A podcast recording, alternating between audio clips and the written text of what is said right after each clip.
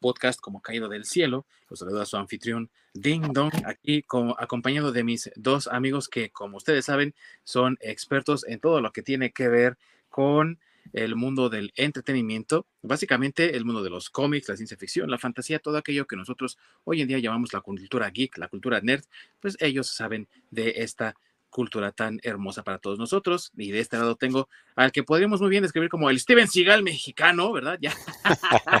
no, ese güey me cae gordo, digo, por lo gordo sí, pero sí me cae mal. Pues es ¿eh? que está gordo, güey, ¿cómo no te, no te va a ir ligero, verdad? Sí, sí, sí. No, sí, pero no, Steven Seagal no, este es otro. Danny Glover, prefiero, no sé. Danny DeVito. Danny DeVito. Bueno, DeVito, pero no fue. la estatura? Sí, pero no fue héroe de acción. De ah, cómo no. Villano de acción, entonces. Sí. Ah, pero nada más hizo una. Bueno, ahí le, bus... ahí le buscamos. Solo quiere decir que nosotros no estamos en huelga. Pero fue hermano de un héroe de acción, eso sí te recuerdo, en una película. Ah, hermano gemelo, por cierto. Sí, sí, hermano gemelo, sí, sí, es verdad. y allá en las lejanías del Canadá, en la gélida tundra, tratando de batallar contra los criminales, los eh, eh, corporativos rusos y demás, el Jackie Chan mexicano. ¿Qué hola, ¿Cómo andan? Acá andamos dándole con todo. El guau. ¡Guau! Aprende francés para que ya seas el Jean-Claude Van Damme allá. Ah, está bien el Jackie Chan. y bueno, amigos, el eh, colectivo humano, ¿no? La psique humana está siempre buscando alguna forma de proyectar sus deseos, sus ambiciones, pero también sus ideales. Aquellas partes más nobles de nuestro carácter que puedan representarse de alguna forma más tangible para poderlos admirar y seguir hacia la conclusión, hacia completar esos ideales, esas formas de pensamiento que todos y cada uno de nosotros tenemos. Y ha habido diferentes formas de representarlo, desde héroes al estilo de Luke Skywalker que eh, escuchan el llamado y a través de un mentor llegan a lograr su máximo potencial, así como otros héroes un tanto más rudos que por supuesto exudan litros y litros de testosterona, ¿no? Por cada poro de su cuerpo, con las grandes habilidades, con las grandes acrobacias y sobre todo con la valentía y heroísmo que los caracteriza y esos cuerpos súper transformados que, a diferencia de las generaciones actuales que todo les da miedo y todo lo consideran poco realista, te inspiraba a querer ir al gimnasio más próximo a ponerte igual de entrenado que ellos. Y el día de hoy vamos a hablar de todos estos personajes porque tuvieron su apogeo durante los años 90 cuando muchos de nosotros éramos niños o adolescentes que por supuesto eran bastante influenciados por estas imágenes y les damos este sentido homenaje desde el Nirvana en el podcast porque son los seres de acción que formaron parte de nuestra infancia y de nuestra juventud. Así que sin más preámbulo, comenzamos.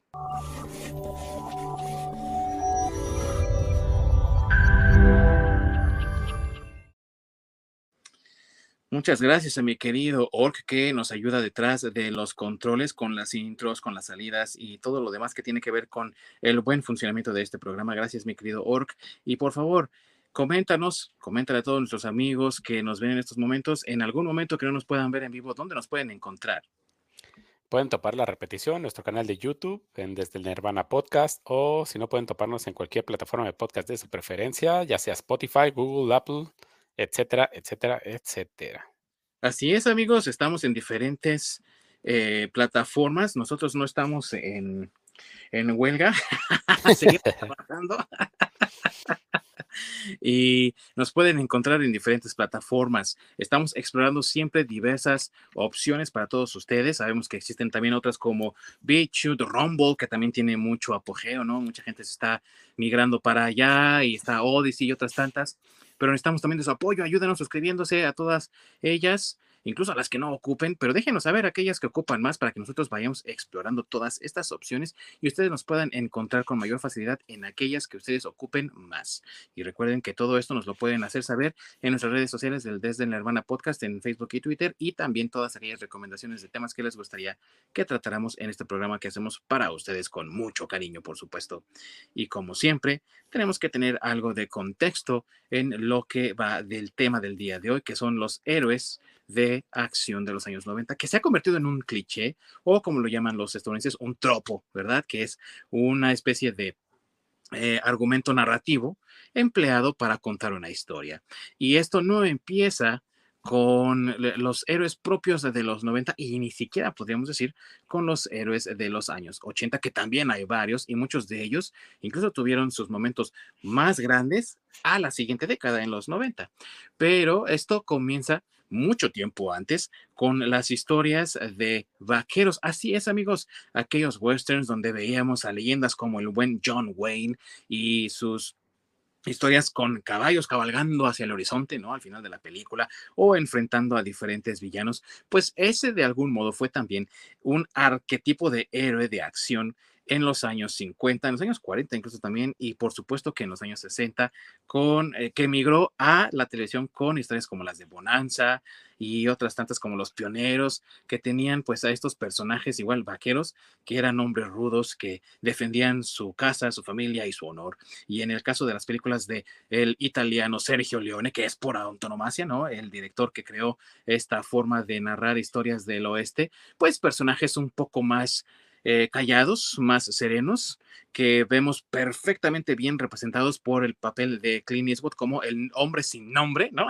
The man with no name, en el bueno, el malo y el feo, ¿no? De, la y de, por unos cuantos dólares más. Y bueno, la trilogía de dólares, ¿no? Que es prácticamente esa, esa trilogía del bueno, el malo y el feo, ¿no? Esas tres historias de Sergio León en el oeste, que pues crean esta, esta figura de, de el hombre que va al lugar ¿no? Así inesperadamente, arreglan la situación y luego se va, ¿no? A buscar más aventura, que es también un arquetipo del samurái que tenía Kurosawa en sus historias. O sea, imagínense cuánto abarca, ¿no? Todo esto.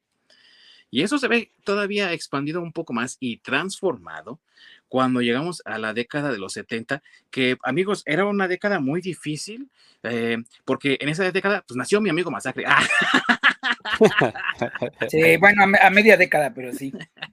No, pero antes de que naciera, amigos, en los Estados Unidos ellos estaban sufriendo una crisis de combustibles como no tenían precedentes en su historia, dado que había gente que incluso se formaba por horas para poder cargar gasolina en sus automóviles debido a la falta de este valioso elemento, de este valioso recurso. Y por ello también se notó un poco más de cinismo en la sociedad y se traduce también en el arte. Siendo el cine parte del arte, pues también había cierto cinismo ahí y los héroes fueron más de este tipo dark and gritty que hizo muy popular Frank Miller en los años 80, ¿no? Y que nosotros vimos con personalidades como el mismo Clint Eastwood, que esta vez sí tenía nombre, ¿no? Que es Harry el Sucio, películas que hoy son icónicas, y con los personajes también rudos y despiadados, héroes de la calle, ¿no? Que les llaman también en inglés el street level, que trabajan a, calle y que andan por ahí patrullando, como el Vengador Anónimo de Charles Bronson, que también seguro mi buen masacre se acuerda re bien de esos.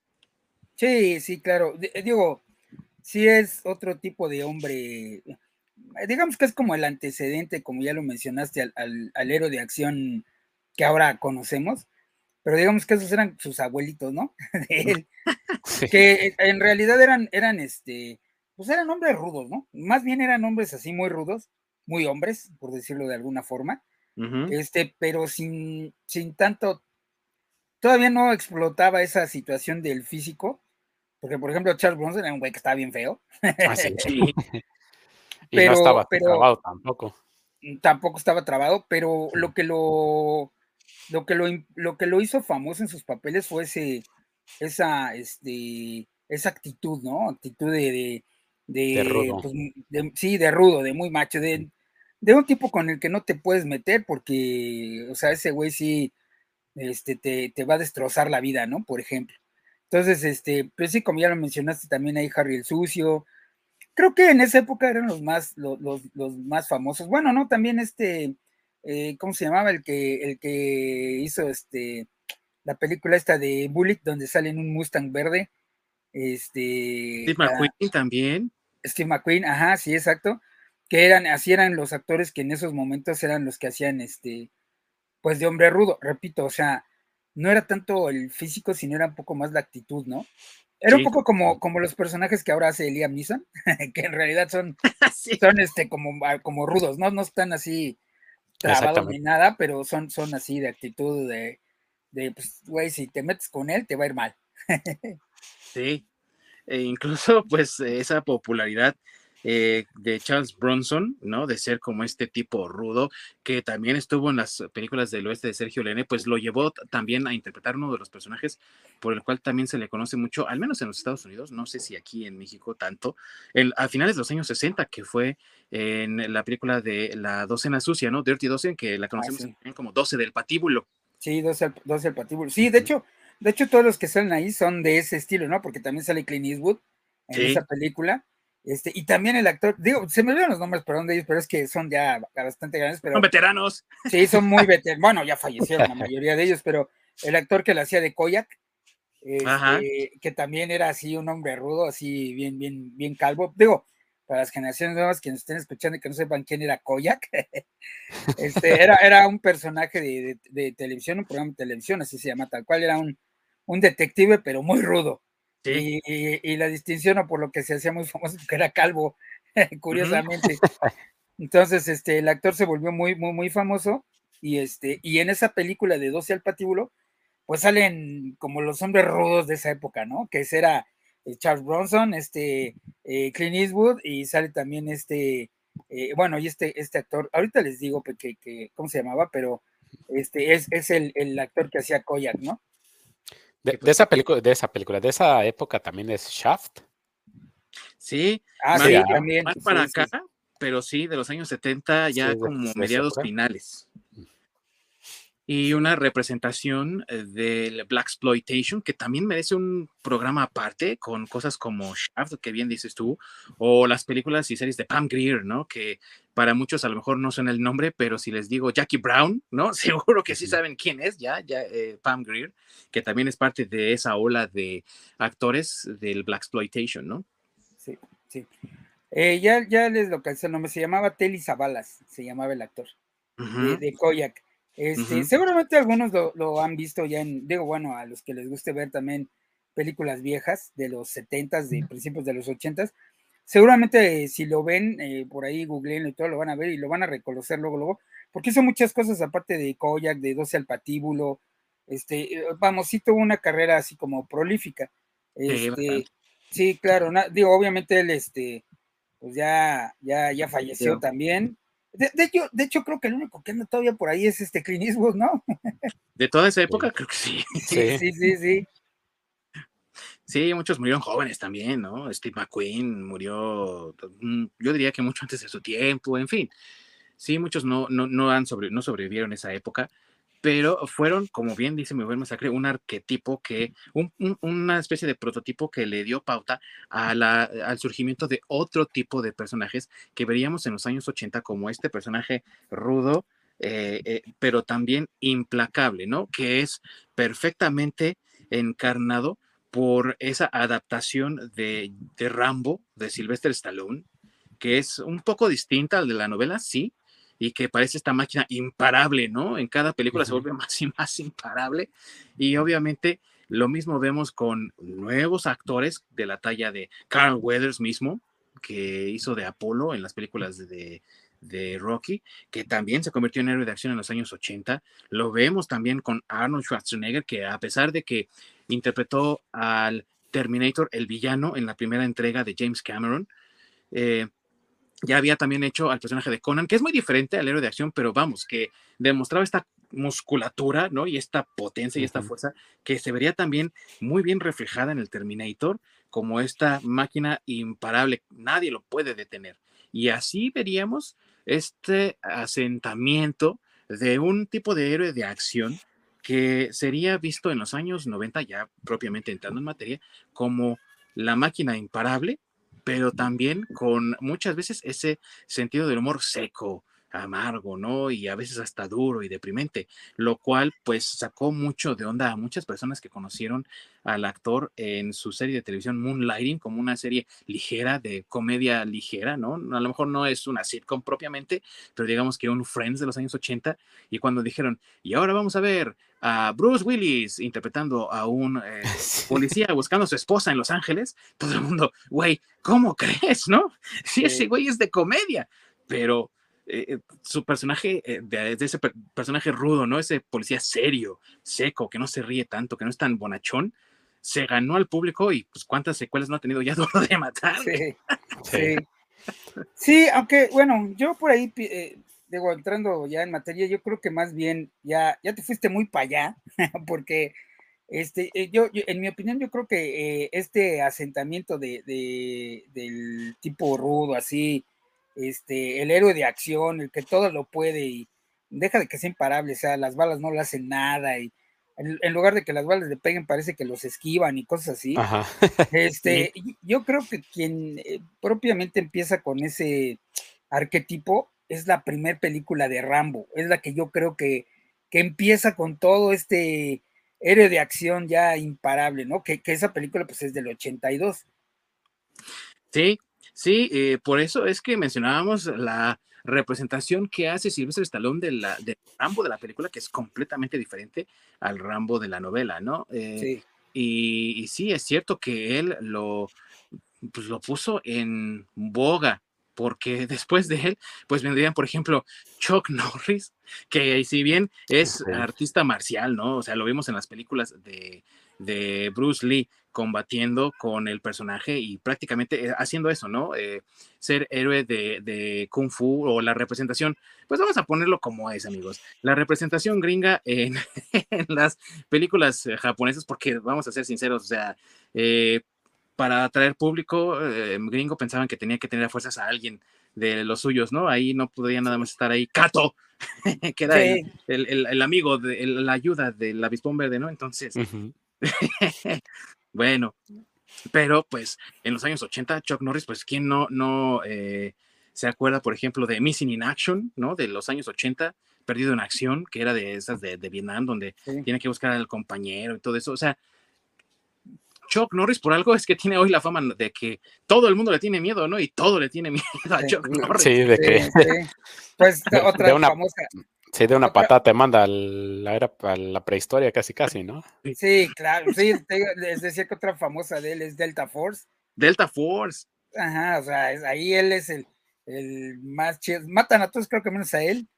Porque, como digo, las balas lo, esquivan. Y este, y pues no, o sea, es que los héroes de acción es lo que les digo, como que había una especie de, como si fuera en la guerra de Vietnam, ¿no? Había un body count para los héroes de acción. Yo creo que este, eh, había quien, a ver quién, quién había matado más enemigos en sus películas. Este, que eso incluso lo platica este Sylvester Stallone y, y, este y, Arnold, ¿no? Este, que ellos en sus películas, este, digo, Rambo un Rambo, la primera Rambo fue como la más decente, pero ya Rambo 2, Rambo 3, todas esas, no, ya es ahí, es, la cúspide de la, la, ¿cómo se dice? La, la parte más alta del, del, donde el héroe de acción es todo, todo el cliché, todos los tropos, como dice Ding Dong, salen en esas películas, sobre todo en Rambo 2.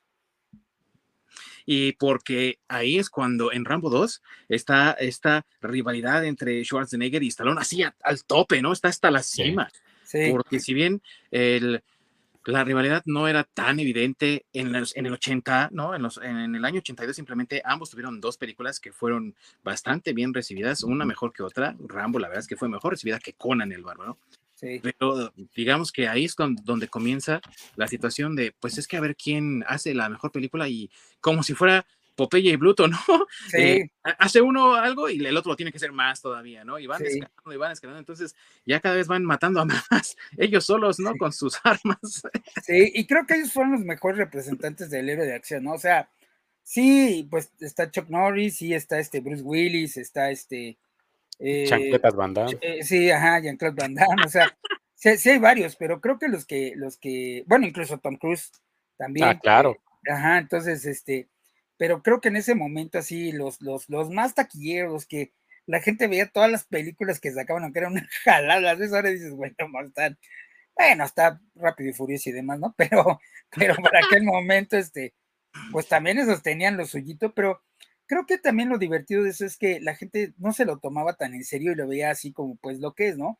Que eran películas para entretener, que nada de lo que salía era real, o sea, que era desconectarte de, de, de, de, la realidad y divertirte, simplemente divertirte. Y, digo, lo podemos ver con este, bueno, número uno, pues los físicos de tanto de Sylvester Stallone como de Arnold Schwarzenegger, ¿no? Los dos así este, mega, mega fuerte, o sea, nada de marcaditos, o sea, como ahorita de Brad Pitt, no, no, no, no, o sea, músculos Mamado, en serio, todos sí. lados, sí, claro, que incluso, por ejemplo, este, en la de eh, Comando de Arnold Schwarzenegger, si se acuerdan la primera escena cuando abre, es cuando este, él va cargando un tronco así, pero un troncote así nada más acá al hombro, y así lo va cargando, ¿no? Y así empieza la de Comando, con un ah, pinche hombre así, macho mil por ciento, este, que viene de, para cortar la leña, o no, pues qué hueva cortarle en pedacitos, no, mejor me traigo todo el tronco acá, en el lomo. ¿Para qué, do- pa' qué doy dos vueltas si me puedo traer todo el árbol? Sí, Y dejo abierta la puerta para que entre bien el tronco ahí a la chimenea. para que- Sí. Sí, sí, sí. Entonces, este, ese tipo de, de escenas teníamos, ¿no? Así de, de absurdas, pero pues era como para mostrar el, el físico, ¿no? El mostrar que era un hombre muy, muy fuerte. Así es, eran estos, eh, los que les llaman eh, los Charles Atlas, ¿no? Los He-Man de ese Ajá. momento, ¿no? Charles Atlas.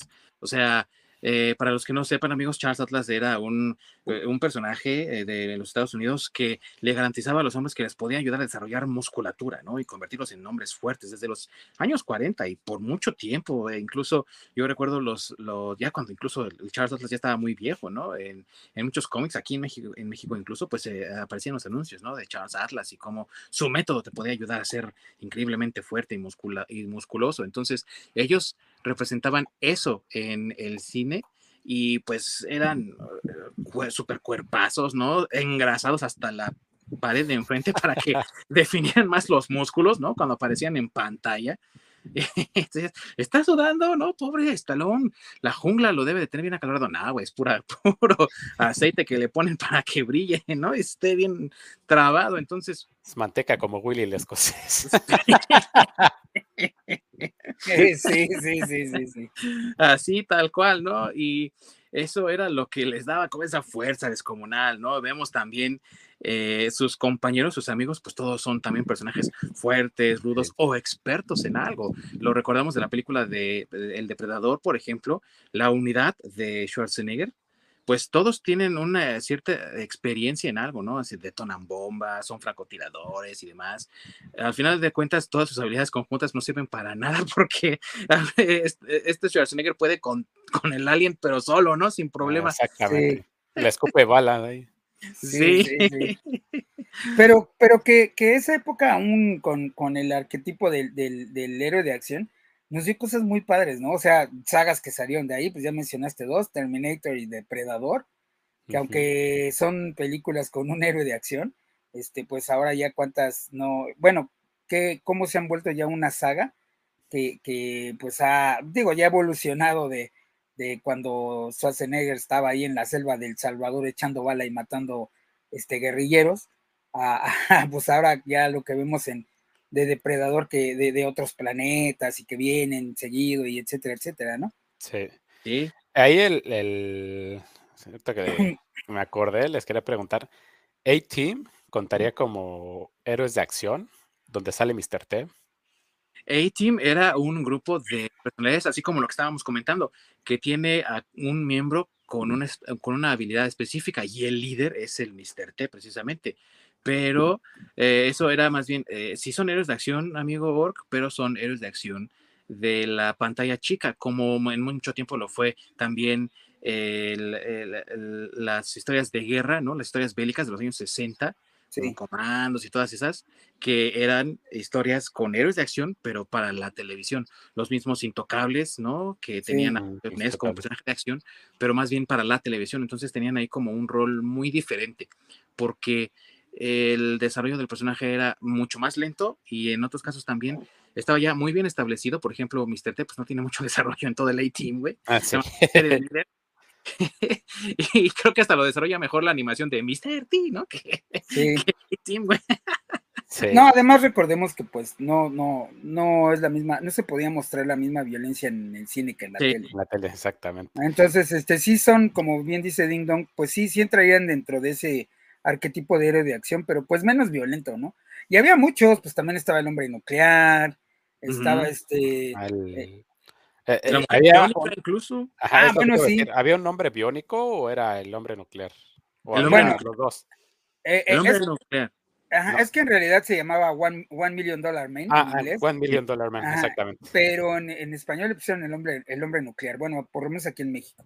Sí, Y, y, y, ten- y sí tenían sus contrapartes, digo, también había mujeres rudas, ¿no? solo que a lo mejor no nos acordamos tantos de ellas, pero sí, sí las había, ¿no? Ya acabas de mencionar, este, ahorita pues a la mujer biónica, o sea, es que era la, la, la, la contraparte, se puede decir, del, del hombre nuclear, este, la mujer maravilla, que, con Linda Carter, este, que digamos que también entraba dentro de eso como de una mujer de acción, pero para la tele. Tele. Ajá, porque no, no, no era tan ruda, pero sí eran, su serie era de acción, así de, de pelear con los malos y darle sus guamazos y parar balas y ese tipo Sí. de cosas, ¿no? Para Sí. el cine podría considerarse como Sigourney Weaver, ¿no? En Alien. Sí, claro, sí, sí, Sigourney Pero Weaver, Y eh, esta, ah, ¿cómo se llama?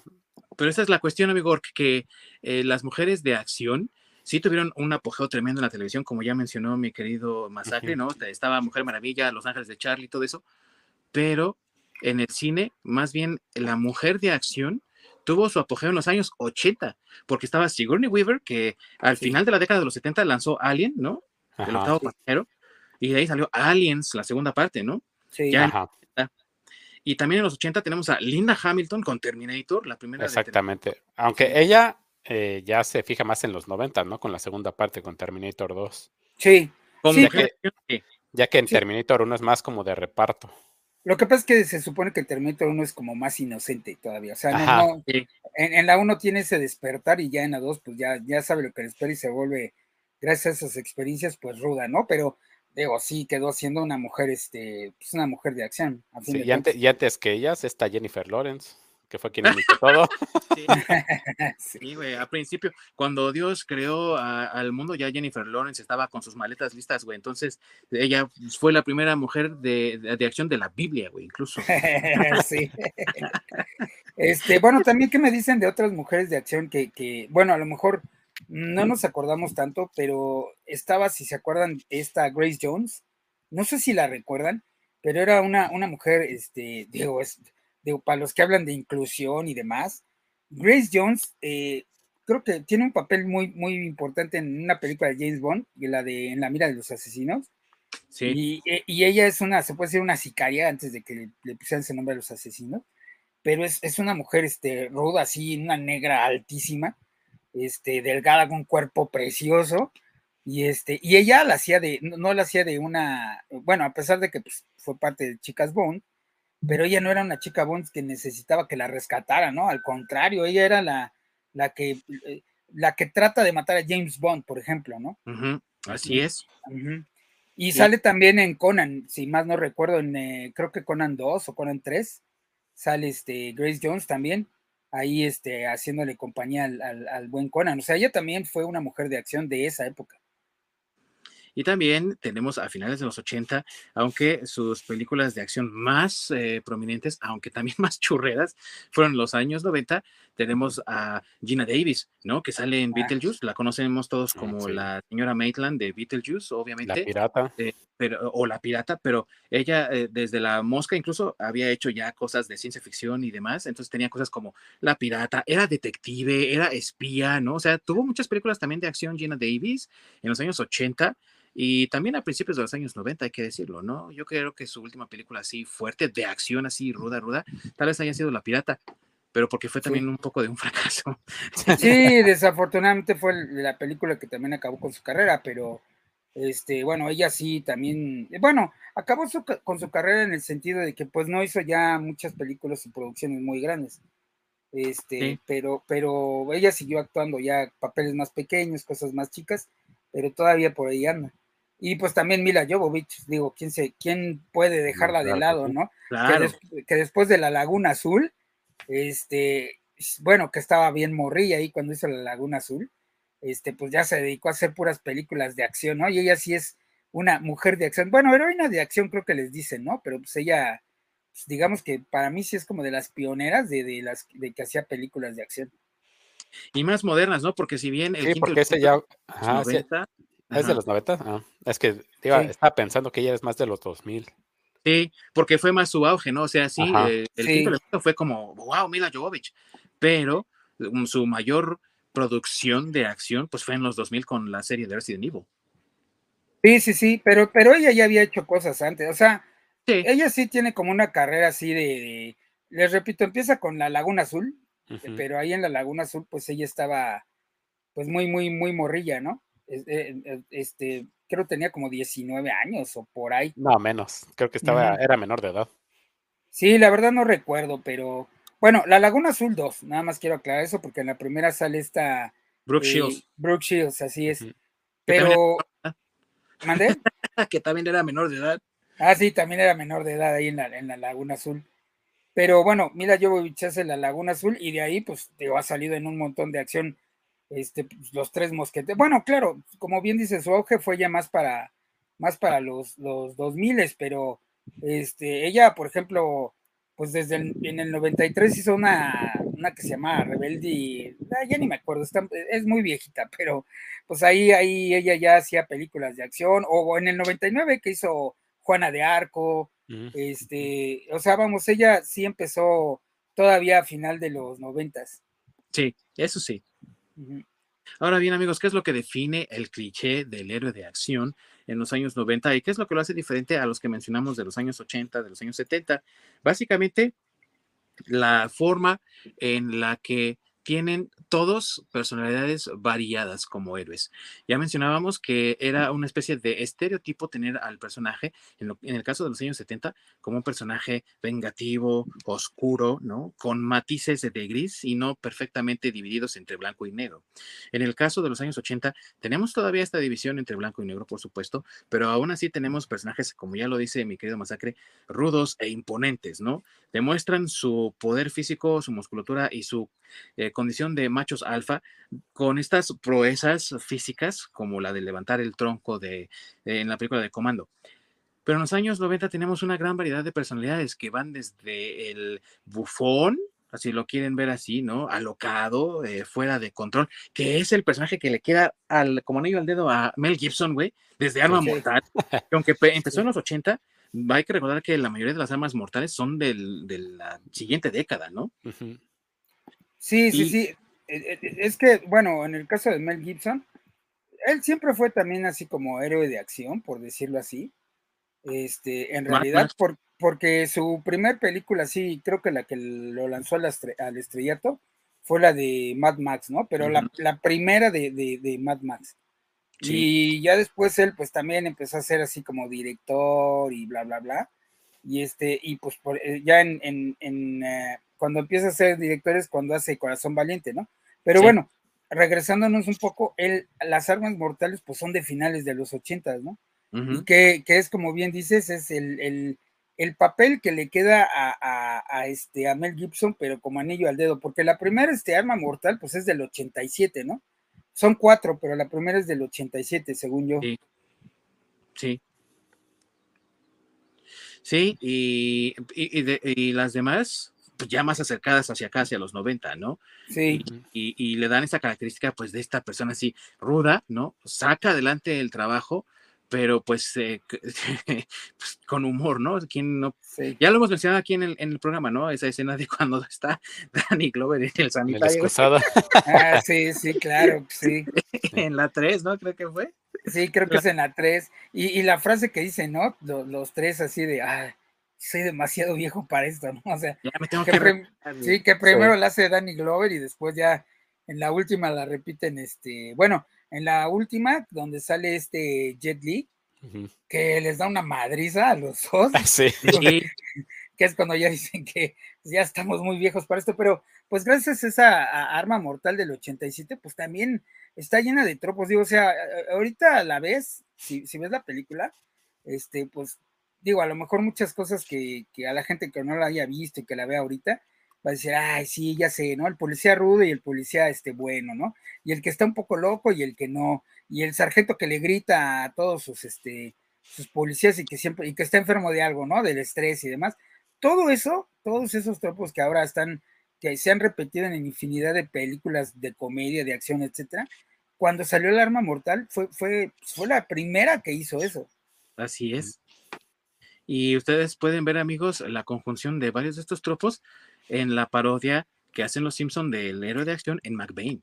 O sea, McBain tiene el físico y la forma de hablar de Schwarzenegger, ¿no? Exactamente. Tiene eh, las películas de acción estilo Mel Gibson. Y aparte también tiene, se supone, la, la, la, la carrera más larga como la de Stallone, ¿no? Que es de los que tiene la carrera más, más amplia, pues porque desde los años 70 ya era un nombre, ¿no? Reconocido, y mientras que los demás a partir de los años 80 son los que empiezan a tener sus nombres ya en las grandes tarimas de, Hollywood, ¿no? Entonces, todo eso lo combina McBain en un solo personaje, güey, que es una parodia de los Simpsons.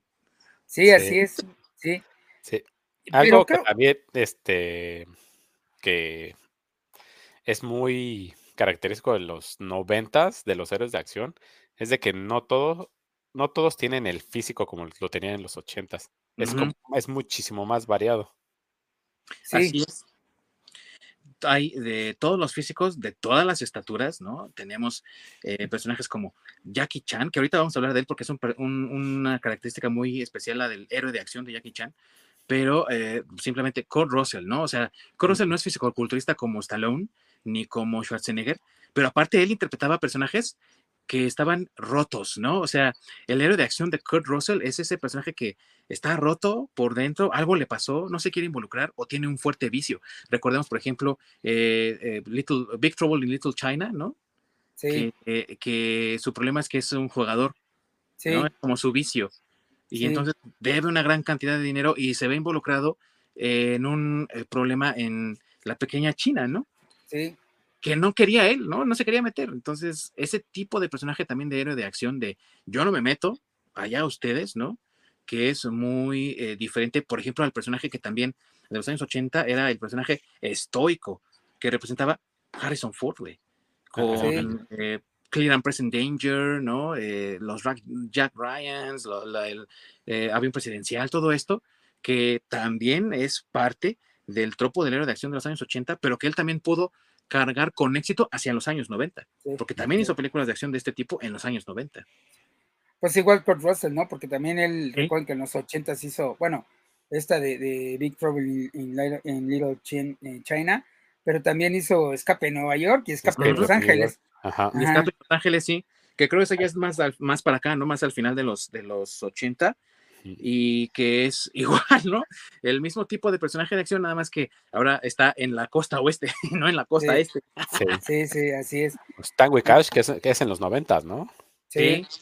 Tango y Cash y, y, y, y, Stallone, así es. Que es como el equivalente de Arma Mortal, pero nada más que en este caso Stallone es el, el policía recto y este Kurt Russell sería el equivalente a Mel Gibson.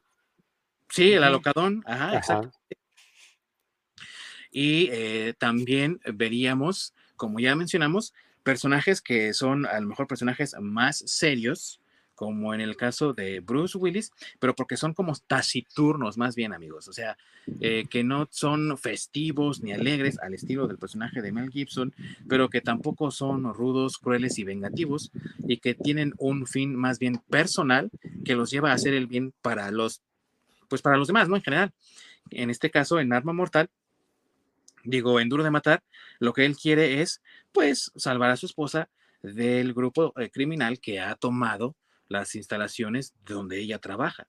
Entonces quiere sacarla con vida y obviamente tiene que ayudar a sacar con vida a cuanto sea posible de los que están ahí también como rehenes. Pero su intención no era eh, ir a buscar problemas, ni tampoco estaba investigando, que es otra de las cosas que diferencia el tipo de héroe de acción que es el de Bruce Willis al héroe de acción que es el que ya mencionamos de, eh, Mel Gibson. En el caso de Danny Glover y Mel Gibson, ellos están activamente en una investigación porque son policías, detectives. Y aunque McLean, el personaje de, de Bruce Willis, también es policía, él está fuera de servicio en el momento en el que toma mm, eh, acción, toma lugar la acción principal de la historia. y es más circunstancial. y por cierto, quien diga que no es una película de Navidad, ¿no? Está mal. Sí. Está equivocado. Sí, es una película de Navidad. ¿De acción? Sí, exacto, sí, de acción, pero de Navidad. Y este, pero bueno, como tú bien dijiste al principio del programa, ¿no? Este, Bruce Willis no era un, actor que fuera conocido por ser un personaje de acción. y no creían en él al principio. De hecho, cuando mm, salen los primeros este, afiches de, de, de, la película, anunciando la película, este, no sale él. O sea, no, no sale la imagen de Bruce Willis porque los estudios temían que si veían la que si la gente veía la imagen de Bruce Willis en, en los pósters de, de, la película, no fueran a verla. Así de desconfiados estaban en, en, en el trabajo de Bruce Willis. Y después de eso, ¿qué tal? todo el mundo quería tener la cara de Bruce Willis en sus afiches porque si no, no iba a pegar la película, ¿no? Es una película de acción, ¿quién está? Si no está Schwarzenegger o Stallone o Bruce Willis, entonces no la quiero ver, ¿no? Prácticamente. Exactamente. O Jean-Claude Van Damme, porque Jean-Claude Van Damme también era de los, o sea, Jean-Claude Van Damme hace su contacto sangriento y después de esas, eh, dijo Soldado Universal, Soldado Universal. este, no sé, hace, hizo un montón de películas de, de, de, de héroe de acción, ¿no? Y que Jean-Claude Van Damme tiene aparte otra categoría, o vamos a llamarle tropo, ¿no? Otro, otro cliché dentro del héroe de acción, porque hay como subclichés, ¿no? Que es el personaje de las artes marciales. Es decir, él, eh, sin importar el personaje, si sea policía o preso injusto, ¿no? Como león peleador sin ley, ¿no? Que está en la de eso. Mm. Sin importar el personaje, siempre el setting en el que se rodea es en un torneo de artes marciales, tiene que utilizar las artes marciales para salir adelante, tiene que pelear las artes marciales, algo con artes marciales, que algunos le atribuyen incorrectamente a Steven Seagal, pero ahí yo tengo un conflicto con Steven Seagal, güey, yo no quiero hablar mal de él porque sí tiene una carrera pues con cierto legado, pero nunca, nunca he visto yo al señor Seagal como un héroe de artes marciales, más sí un héroe de acción, a lo mejor de serie B, como, como decir a lo mejor eh, las películas de los hermanos Almada, si quieres eh, verlo aquí, ¿no? Aquí, de películas que a lo mejor no tienen ese nombre tan grande como Duro de Matar, como Arma Mortal, eh, un detective en el Kinder incluso, güey, es más popular, tiene más nombre que las de Seagal. Mm, sí es héroe de acción, pero no de artes marciales, ¿no? Entonces, quien representa ese héroe de acción de artes marciales es, sin lugar a dudas, Jean-Claude Van Damme. Sí, es que este Steven Seagal se dedicaba nada más a romperte las muñecas. Siempre te hacía lo mismo. Sí, sí. Y también que las, muchas de las historias de Van Damme estaban centradas en eso, ¿no? Como la misma kickboxing. E incluso cuando en Soldado Universal también no, no es propiamente de artes marciales, sí las ocupa para salir de los problemas y de las situaciones, ¿no? Y aparte que tiene también una premisa muy parecida a la de otro héroe de acción, vamos a ponerlo entre comillas, porque eh, más bien su personaje es personaje de acción que es el Robocop, ¿no? Entonces aquí el soldado universal, pues es un soldado que es asesinado y después reprogramado y traído a la vida de vuelta, pero con, con sus memorias borradas, nada más que no es robot, güey, simplemente es, está en criogenia y por eso no se, no se, no se echa a perder y tiene un programa que tiene que él que eh, borrar para recuperar su humanidad, ¿no? Pero pues es lo mismo, un güey sintético que trata de recuperar su humanidad. Sí, es eso de no se echa a perder. Porque está muerto, güey, técnicamente. No, pues sí, sí, sí.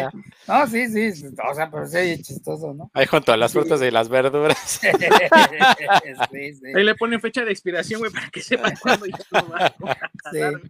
Oye, y que en esa película incluso sale con este Dolph Lundgren, ¿no? En la de, en la primera del Soldado ya, Sí. sí. Porque los dos se, se, matan uno al otro al principio sí. de la película. Sí, que es donde está haciendo su collar de orejas, Dolph Lundgren, Exactamente. ¿no? Sí, sí, así ah. es. Que están creo que como en Vietnam, algo así. Sí, ¿no? están en Vietnam. Sí, acuérdense que en esa época la, la, todos los, los, los este, que tenían un asado militar era Vietnam. Sí, sí. tiene que estar en Vietnam. Sí, o sea, ambos era Vietnam. O sea, la guerra de Corea, joder, todos venían de Vietnam. Que también pues se entiende a lo mejor porque estamos hablando de finales de los años 80 y principios de los años 90 y todos los años 90 y obviamente en la guerra de Vietnam, años 60, 70, pues apenas les daba edad, ¿no? Para tener todavía cierta estamina para poder seguir Sí, peleando, bueno, ¿no? sí, sí, ya sí, no los podías hacer más viejos porque entonces ya valía. Sí, Sí. es que de- después de eso vino el, el trauma con la guerra del Golfo. Ajá, sí. Sí, sí, y- sí. Pero ahí y- ya, pero ninguno de los héroes de acción era veterano de la guerra del Golfo. Eran No, pero ahí había quien tenía sus traumas con la guerra del Golfo. Eso fue lo que le siguió. Sí, también. Sí, sí, y sí. quién puede olvidar también que el Dolph Lundgren perteneció a los héroes de acción, aunque también con menos popularidad debido a que pues también tuvo películas no tan tan exitosas, ¿no? Como esa del Punisher, donde no sabes qué es el Punisher, sino hasta el final de la, de la película, si la han visto, porque es hasta el final donde sale el, el, el, el cráneo, ¿no? Ajá. Así, pero, Sí, la- el uniforme. Sí, así es. Pero durante toda la película, el Dolph Lundgren con cabello negro, güey, pues no sabe si es Frank Castle, ¿no? Porque nunca nadie dice su nombre ni nada. Sí, sí, exacto. Pero bueno, dentro de los seres de acción, ¿no? También ahí. Eh, y ya que estábamos hablando de lo de las artes marciales con Jean-Claude Van Damme, pues ahí está también ese otro tropo del héroe de acción que es el experto en combate cuerpo a cuerpo, donde entra Jackie Chan, güey, que si bien es un actor de, de circo y de teatro en China, ¿no?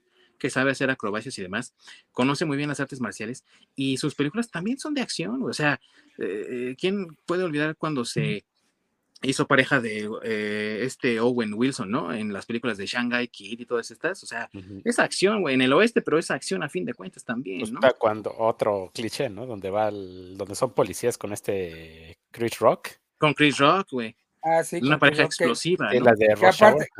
Sí, Rush que aparte es, que aparte es muy este también muy tropo de arma mortal, por cierto. Ujú. Exactamente. Sí.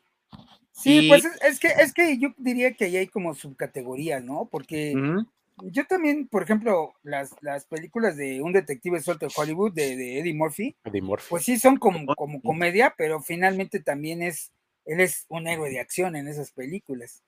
Porque él es el que resuelve todo, todo, todo el misterio, ¿no? Por decirlo así. Sí, así es. Y si no, Aunque, aunque propiamente él no tenía el físico de, de- del, del héroe de acción de ese momento. Sí, es cierto, pero sí tiene muchos de los elementos que después serían utilizados por otras películas como la misma Arma Mortal, ¿no? Y eh, digamos que fue como un one time only para eh, Eddie Murphy, porque también eh, su carrera es muy prolífica, ¿no? Muy variada, siempre busca como Sí. por otros lados. Entonces, mezclar la acción y la risa en este caso, pues creo que le funcionó bastante bien. Y es algo que también hace Jackie Chan muy bien, eh, con películas hasta incluso más para acá, ya no de los años 90, como la del Smoking, ¿no? Donde pues Sí, el traje hace todo por él, como si fuera Sí. un James Bond, ¿no? Eh, Sí. moderno, pero eh, digamos que también pues maneja mucho la, la risa y todo. Y en el caso de Rush Hour, pues sí, la, la risa proviene más bien de las situaciones en las que ellos se meten, oh, ya tenemos que pelear con esta banda de locos, y cómo Jackie Chan los esquiva, los golpea, y todo eso es como la parte más cómica y no tanto sí. eh, las locuras tipo Mel Gibson, ¿no? Sí, sí, sí. Sí, por eso eh, yo considero que sí hay, bueno, no sé si exista, pero sí debería, sí también es como una subcategoría, este, ese tipo de películas, ¿no? Porque Ujú. finalmente, como bien, como dices, es, es acción, pero no propiamente con todas las características del héroe de acción de los 90, ¿no? Pero creo que eso ya fue, ese tipo de películas creo que ya surgieron más, eh, como que fue la evolución natural de las, de las películas del héroe de acción para llegar al- a, los héroes que tenemos ahora, ¿no? Que también son en cierta forma héroes de acción, pero que ya Ujú. están combinados, ¿no? Digamos que ya, que, ese tipo de películas como las de Jackie Chan, como la, que ya mencionamos de, Eddie Murphy, este, u otras películas similares, creo que fueron como el siguiente paso de, después del héroe de acción. O sea, es que todo, todo fue gradual, ¿no? O sea, empiezan con, vienen con el, el, tipo rudo de los 60, 70, que se vuelve ya nada más el, el, todopoderoso héroe de acción en los 80 y en los 90 ya se vuelve como el tipo más, este, pues que no es invencible y que es un poco más, este, ya más chistosón y demás, pero que también lo hieren, porque pues en las armas mortales, por ejemplo, el personaje de Mel Gibson lo hieren N cantidad de veces, a Danny Glover también, y este, y creo que eso es, es ha sido como la evolución de, pues, para llegar al, al, al, héroe que tenemos o que conocemos ahorita, y que pues yo pienso que es un paso para el siguiente tipo de, de héroe que vamos a tener, porque todo esto eh, sale y se va como, pues se va choteando, se va quemando, sí. por decirlo así, ¿no? Sí, definitivamente se va haciendo una eh, fórmula, que es lo que lo hace Cancino, que ya se vuelve una fórmula. Entonces, cuando llega alguien a romper esa fórmula, siempre es como una bocanada de aire fresco, obviamente. Y hablando de eso, eh, pues hay que mencionar obligadamente a Wesley Snipes, güey. O sea, Wesley Ah, Snipes tenía- eh, es un héroe de acción o es, es un personaje de acción, un actor que hace películas de acción, pero que vino a romper ese molde de la fórmula con Blade, porque Blade es otro tipo de héroe completamente diferente, que sí es taciturno y callado, que trabaja en las sombras, pero porque tiene una maldición en sí, ¿no? Él eh, es un medio vampiro, debido a que su madre y su padre pues estuvieron juntos y eh, uno de ellos era vampiro, entonces le pasaron esa condición a él, pero le da la oportunidad de estar tanto de día como de noche activo. ¿Qué es lo que pasa entonces? Que esa maldición pues no lo hace pertenecer y se siente como aislado. Pero ah, con la ayuda del personaje de Chris Christopherson, él entiende que tiene que acabar con los vampiros porque son una plaga que está consumiendo a la humanidad. ¿Qué, pasa entonces? Que renuncia a una de sus mitades para poder cazar a, esta, a, estas a estos en- entes y poder acabar con ellos eh, al mismo tiempo de que pues también con estos, eh, estas propiedades místicas, vamos a decirlo así, mágicas, pues se vuelve también en el superhéroe antes de que venga el boom de superhéroes con Spider-Man en 2002, ¿no? Eh, imagínate, son cinco años de diferencia entre Blade y Spider-Man, para la popularidad. Y Blade ya estaba marcando terreno de por dónde podía ir la situación, ¿no? Creo Y es que- el único Blade que debe existir, además. Aparte, Sí. sí, Oye, Sí. pero también Wesley, Wesley Snipes, este, bueno, digamos que Blade es como lo mejor de su carrera, pero este, recuerda que también por ahí sale en la de Demolition Man con Sylvester Ah, Stallone. está buenísima. Sí, sí, sí. Que es el Ah. mundo en el que estamos viviendo prácticamente. sí, sí, sí. sí, Que todo, le- caray. todo les ofende. Eh, cómo se volvió profética esa película, ¿eh? Sí. Sí, sí, sí, sí. Pero sale, que- pero sale Wesley Snipes ahí. Sí. Nada más que ahí es el villano, ¿no? Y, y- y el héroe, pues es eh, Stallone, otra Sí. vez, ¿no? El héroe de acción. Sí, pero, Pero- me refiero que Wesley Snipes ya venía haciendo ese tipo de películas, ¿no? O sea, de, de Sí. acción, pues. Ajá. Sí, sí, totalmente. Y él va eh, entonces eh, a, a marcar una nueva forma de crear héroes de acción que, pues a lo mejor podríamos decirlo, ¿no? También de cierta forma van copiando otros actores como Will Smith, ¿no? Que también con su eh, película de policías, ¿no? Toma elementos de lo que hace Wesley Snipes, toma elementos de lo que había hecho Mel Gibson, de lo que había hecho Kurt Russell con Sylvester Stallone y nuevamente tenemos aquí al héroe de acción eh, amalgamando diferentes aspectos de todos los demás que estaban flotando a su Sí. alrededor. Incluso de Eddie Murphy. Y del mismo Eddie Murphy, sí, pues en, en Men in Black, ¿no? Con Sí, la sátira y el humor combinadas con la acción. sí. Exactamente. Día de la. Independencia. Independence Day, sí, también es cierto, eso, tiene mucha razón. Sí, yo, yo, Y- yo, yo pienso que todo esto del- de, que estamos platicando del hombre de acción, aunque suena muy, eh, o que digamos que a esta época muchos de las de los que nos estén escuchando y los más jóvenes, pues a lo mejor les va a parecer como muy absurdo de lo que estamos hablando o, o algo por el estilo, pero eh, en realidad, eh, recapitulando todo eso, nos dejó películas muy buenas, o sea, que son entretenidas, algunas que ya se han vuelto clásicas, incluso pues, los Rambos son clásicos, independientemente de que si te gusta mucho o no te gusta, eh, eh, por lo menos los primeros dos Rambos es, es- es- son ya, eh, sí entran ya como dentro de, de las películas clásicas, ¿no? Por ejemplo, en mi opinión, o el, mi- el mismo Conan de, de, de Schwarzenegger, los dos primeros Conan con, con Arnold, son muy buenos, este, pues los Terminators, eh, digo, hemos mencionado un montón de películas, las armas mortales, hemos mencionado un montón de películas que ahorita ya son como un clásico, pero que en aquel momento, pues no sé, era como tal vez ver este pues, rápido y furioso, ¿no? O algo así, algo que, que muchas veces lo veías y no tenía ni sentido, pero, pero que te entretenía y te divertía. Era entretenimiento puro, justamente. entretenimiento puro y que buscaban también hasta ellos mismos crear fórmulas diferentes, ¿no? ¿Quién puede olvidar cuando Arnold Schwarzenegger se volvió de héroe de acción a héroe de acción de la ciencia ficción, ¿no? Con Total. Recall, ¿no? Total Recall de la novela de Philip K. Dick, que es otro tipo de héroe de acción, que es un héroe de acción insertado en un mundo distópico, que no es un héroe de acción al estilo de el Teniente Deckard de Blade Runner, sino que es más bien como un detective cyborg, ¿qué podríamos decirlo? Eh, imparable. sí, es que, bueno. El eh, Terminator de Marte. sí, algo así, ¿no? sí, porque incluso si te acuerdas, al final caen ahí a un lugar sin atmósfera y tardan en morirse siglos, güey, ¿eh? porque en lo que le cae las nubes ya se salvan. Pero, ah, bueno, también, ¿cómo se llama la otra película que también este. Judge Dredd?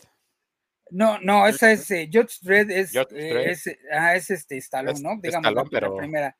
No, no, yo digo la de donde los meten a un concurso de televisión y tenían que escapar ahí de varios que los querían matar.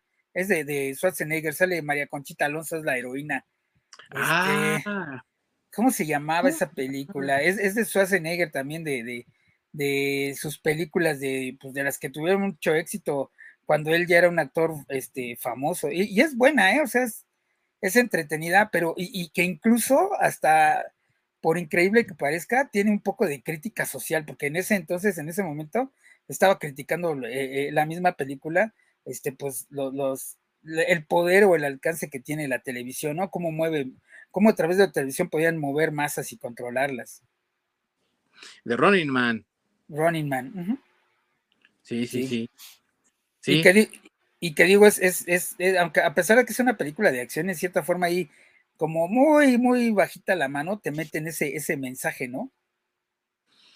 Y que harían también, eh, incluso el mismo Schwarzenegger, eh, comentario social hacia y parodia hacia el mismo género que ellos habían creado, ¿no?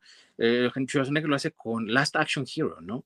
Donde este niño ve estas películas de acción estilo arma mortal, estilo duro de matar, que están llenas de violencia más no poder, donde el héroe todo lo puede, y el niño se sabe todos los tropos de memoria y sabe qué va a pasar y cómo va a pasar, y la película hace que el niño se inserte en esta película, una película dentro de la película, ¿no? Esta película ficticia donde Schwarzenegger es el personaje principal y él le hace ver todos los tropos y clichés en los que cae constantemente a manera de burla y también la manera de responder a las críticas de que es que es demasiada violencia mi hijo, ¿no? Que también ya saben que siempre pasa, ¿no? En los Estados Unidos todo se queja por todo. Entonces, es también una forma de eh, revitalizar el género de acción, viéndolo desde, la, desde el punto de vista de la parodia y del comentario social también a, la par como lo hace de Ronin Man, ¿no? Sí, y, y, el mismo Schwarzenegger, ¿no? Empieza a hacer esta transición al, del héroe de acción ah, de policía al espía, que es en el oh. Mentiras Verdaderas. True Lies, ajá, sí. Ajá, con Jamie Lee Curtis. Sí. Que de ahí es de donde viene este Misión Imposible, ¿no? De Tom Cruise. Así es, y que la misión imposible de Tom Cruise eh, al inicio era una adaptación precisamente de la serie de televisión del mismo nombre de Mission Impossible, donde la gente Hunt, ¿no? Como se le llamaba, eh, tenía que, tenía siempre misiones, si deseaba aceptarlas, y siempre se las decían en formas muy misteriosas e inventivas, y siempre terminaba explotando o destruyéndose el dispositivo para no dejar evidencia a eso, ¿no? Porque se supone que eran operaciones encubierto. Entonces, eh, ya ahorita ya ha perdido mucho de eso que inicialmente tenía, ¿no? Que era esta adaptación de la serie de televisión. Pero los que recuerdan la serie de televisión, pues era un exitazazo, ¿no? De al estilo MacGyver, por ejemplo, ¿no? Darle la inventiva de cómo van a resolver la situación ahora, qué, cuál es la misión que van a tener ahora. Y el personaje de Tom Cruise, de Ethan Hunt, eh, se ha convertido hoy en la representación de Misión Imposible, o sea, revitalizó una serie que estaba pues ya para ese entonces prácticamente desaparecida, pero le dio nueva vida en una forma muy diferente, en una serie de cinematográfica que pues acaba incluso este fin de semana, ¿no? De estrenar una nueva, una nueva sí. Death Reckoning. Death Reckoning, que esa sí hay que verla, amigos, porque he oído que está muy chingón. es de lo mejorcito que hay en el cine ahorita. Sí, no lo dudo, ¿eh? Bueno, es que este Tom Cruise eh, no ha caído todavía en eso de la inclusión, que pues incluso por eso le criticaron mucho el Top Gun. Este, pero pues bueno, yo estoy de acuerdo, pues es que no todo tiene que ser inclusión y le queda muy bien. Le queda bien y sobre todo él también crea otro tipo de héroe de acción muy diferente que es el de eh, yo hago mis propios, mis propios stunts, ¿no? O sea, lo que tú ves en pantalla, 90% es Tom Cruise. O sea, muy, muy poco es lo que él no hace. Sí, tiene dobles, pero realmente es muy poco lo que él no hace. O sea, él pienta de los aviones, él eh, navega las motos, las lanchas, todo. O sea, él, hace todas las escenas todo el tiempo. E, es muy pues, parecido a lo que hace Jackie Chan. Claro, que hace Jackie Chan, claro.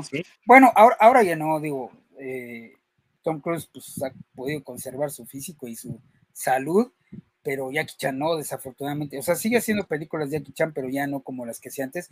Y él lo ha dicho, ¿no? Por la edad. O sea, ya la edad que tiene Jackie Chan no le permite hacer muchas cosas o tener caídas o accidentes como salían en sus películas al final de, de, de, los créditos. De los bloopers. Sí, Que, pero no, o sea, las veces no, o sea, ¿cómo la libraste? O sea, o sea, sí tiene unas, unas, pero, por ejemplo, tiene una que yo me acuerdo mucho que es de las que me impacta más, eh, no recuerdo qué película es, pero este, es una donde él cae y va, la caída la va deteniendo por varios, este, como toldos que están, ¿no? Se supone que son como tolditos de un edificio, ah, haz de cuenta que cae como de un quinto piso y en cada piso va cayendo, pero eh, eh, no le disminuye, en la realidad no disminuye la fuerza y este, y en, en, el último pues se va hasta abajo y se lesiona la cabeza, o sea, sí lo tuvieron que hospitalizar por una lesión en, en, en la cabeza, ¿no? De un golpe en la cabeza, entonces no, o sea, Jackie Chan le han pasado miles de, cosas. Y no digo que a Tom Cruise también, ¿eh? nada más que pues, él no, lo saca en, cámara. Y sin contar que no se ha roto tantos huesos como Jackie Chan, porque incluso el mismo Chan ha hecho la leyenda de que él se ha roto cada hueso del cuerpo. O sea, ah, no tiene ni un solo hueso sin romper, según él. Es que también son diferentes Stones los que están haciendo Jackie Chan y, Tom Cruise. No, pero si ves los bloopers de, Jackie Chan, digo, yo sí, yo ah, sí le creo, ¿eh? Yo sí le creo, digo, o sea, ches golpes, machucones, y, o sea, no, bueno, de todo le ha pasado. Sí, hay, hay, uno muy bueno donde están, este, no, no me acuerdo la película, que está peleando con un palo de escoba o de un trapeador. que hay una parte donde él falla, no agarra el palo y el otro güey le acomoda un chingadazo en el hocico. Vuelven a hacer la escena y cuando termina, cuando pasan los bloopers, se voltea Jackie Chan y trae el curita tapándole los labios. sí, de que le floraron el hocico. Sí, es que sí, le ha sí, es que te digo, es, que sí, sí. Oye, y mención especial, digo, yo sé que a lo mejor no entran eh, dentro de los héroes de acción de los ochentas, pero yo, yo veía sus películas de niño y me encantaban. Este, las películas de, de, este eh, Bud Spencer y, Terence, eh, ¿cómo se llamaba el otro? Terence, Hill. Ah, Terence Hill. Sí. ajá, que eran, un, eran también películas italianas de un gordo barbón y un, y un flaco, que, híjole, están, yo no sé por qué no las tienen en el streaming, están muy buenas, eran muy divertidas y este, y tienen muchas escenas de acción precisamente de, de peleas, ¿no? Este, por ejemplo, yo me acuerdo mucho de una de, de, de Don Hill que se llama Mi nombre es Trinity. Híjole, está bien buena. Por ahí hay una, una escena, si la googlean en, en, YouTube, este, donde él saca, la, saca una pistola en, dentro de un, de un bar, ¿no? Porque esa es una, es una película de, de acción, se puede decir, de, de, golpes y demás, pero en, este, en, en, el, en el viejo oeste y, son, son muy divertidas, o sea, e, incluso aparte yo, yo hasta diría que son muy sanas porque son muy blancas, o sea, no hay muertos y ese tipo de cosas, muy, muy parecidas a las que hace Jackie Chan, este, claro, con unas coreografías un poco, bueno, no un poco, un mucho diferentes a las de Jackie, pero que también son muy divertidas, muy entretenidas, y que eso, eso fue lo único que hizo Terence Hill y, y, Bud Spencer, ¿no? Pues sí, fíjate, aquí estoy viendo, estoy checando ahorita Netflix y no hay, no hay nada. No, no, no, no las, no las tiene ningún streaming, no tiene ninguna película de Terence Hill ni de Bond, de Spencer. Bueno, también porque muchas, eh, digo, como eran italianos, bueno, Terence Hill al menos era italiano, eh, yo creo que también debe ser eso, ¿no? Como que el cine internacional no lo favorece mucho el streaming. Sí, sí, sí. Y, y, son muy entretenidas. Si tienen la oportunidad de, de, ver alguna de esas, créanme que les va a gustar. O sea, no son películas de Oscar, pero sí son películas muy, muy entretenidas. Yo no sé si a ustedes les tomó eh, o les tocó ver alguna de ellas. Tenían muchas. De hecho, las pasaban luego en el 5. Sí, sí las pasaban. Yo me acuerdo de la que, sí, la que, yo creo que es la, más conocida, ¿no? La que tú mencionaste de Me llaman Trinity. Eh, no, creo que la más famosa es la de Dos Puños contra Río. Sí, supongo que sí, pero eh, sí me acuerdo esa de, de They Call Me Trinity. De esa sí me acuerdo, pero de las, de las otras, pues sí, es, es, difícil conseguirlas, porque aparte también son de los años 70, ¿no? De años 60, algunas. Sí, son, son finales de los 70, principios de los 80, eh, porque hicieron N cantidad de películas, eh, ellos, eh, tienen muchísimas. Aunque les digo, creo que las más famosas son esas de, de Mi nombre es Trinity y la de Dos puños contra Río. Sí, no hay, bueno, luego buscamos en las otras plataformas, pero aquí en Netflix no hay nada. No, no, no, no, yo, yo ya las he buscado, no la tiene Netflix, HBO, ninguna de esas, ni Star Plus, ninguna de ellas las tiene. Ahí escuchen, ¿no? Eh, Prime, Star Plus, eh, HBO, escuchen, para que traigan, traigan variedad. Sí, sí, sí. Y ahorita que están buscando no ofender a nadie, esas películas yo creo que no ofenden a nadie. ¿eh? No ofenden a nadie. sí, no, no. Ah, bueno, amigos, entre los muchos otros eh, personajes que se convirtieron también o, héroes de acción que también tuvieron fama durante los años 90, pues no podemos tampoco dejar de mencionar el personaje eh, raro, ¿no? O el personaje Mm, que es obligado a entrar en acción a pesar de que no puede eh, o no quiere hacerlo por variadas cuestiones o por traumas de la vida del pasado, que es el caso, curiosamente, de dos actores que participaron en, eh, en la misma película, y, pero que a su vez en otras películas hicieron el mismo personaje, que es Nicolas Cage y Sean Connery, ¿no? O sea, Sean Connery en La Roca, este personaje que escapa de prisión, ¿no? Y es el único que ha escapado de La Roca. De Alcatraz. exactamente, y que lo contratan para poder meter al equipo especial y rescatar a los rehenes de Ed Harris, otro también eh, conocido actor de acción, ¿no? Y algo similar hace, ¿no? El personaje de, de Nicolas Cage en Conner, ¿no? De este personaje que ya está retirado, lo quieren sacar del retiro, ¿no? Nada más que en películas diferentes, pero los dos, y curiosamente en una, ellos participando juntos, ¿no? Sí, sí, sí. Y, y, y, que Sir Sean Connery hace muchas películas de acción, o sea, desde, y, de esas que tú dices, ¿cómo es posible que, que Sean Connery se haga? Porque yo creo que eh, Sean Connery ah, hubo una época que, yo parecía que trabajaba como a destajo, ¿no? Y lo veías así en todas las pinches películas de clase A, clase B, o sea, en todas las películas salía. Y una que, y una que es este, pues muy famosa, que hasta después se volvió este eh, serie de televisión, pues Highlander, ¿no? Claro. Ah, claro. Como Salazar. Sí, así es. Oye, Entonces, cuando sale con esta Catherine Zeta Jones, no me acuerdo cómo se llama la película. Pero también ah. es como espía o es, algo así. Sí, sí, sí.